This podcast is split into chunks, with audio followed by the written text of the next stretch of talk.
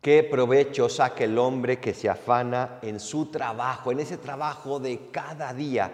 Y no estoy hablando aquí del trabajo manual, del trabajo para sostenerse, sino en ese trabajo que tenemos que afrontar todos los días, de vivir, nada más de vivir. Vivir ya es un trabajo, vivir ya es un esfuerzo, porque qué duda cabe que a todos se nos presentan pruebas, que a todos se nos presentan desafíos.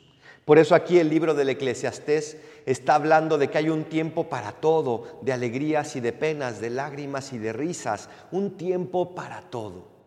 ¿Qué provecho saca el hombre de su trabajo?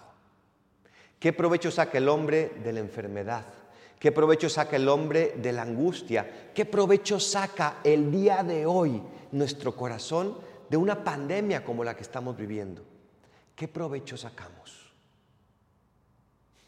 Buena pregunta. Una pregunta que tiene que estar en nuestro corazón todos los días. Una pregunta que se tiene que repetir todos los momentos. ¿Qué provecho sacamos? Y la única respuesta la podemos encontrar solo en Dios.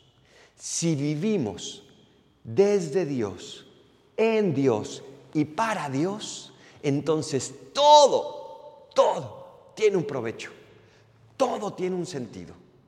Si le damos a Dios todo lo que estamos viviendo, incluso las tristezas y las lágrimas, incluso las alegrías y las plenitudes, si le damos a Dios todo lo que estamos viviendo, entonces todo tiene un sentido, porque se convierte en esos ladrillos que estamos mandando al cielo.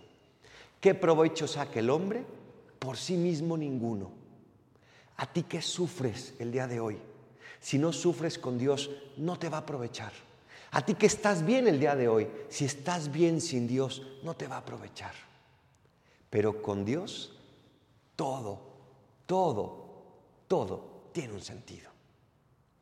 Anímate a nunca soltarte de Dios. Anímate a caminar todo lo que te toca vivir el día de hoy con Dios y entonces sacarás el mayor provecho y las bendiciones no dejarán de llegar.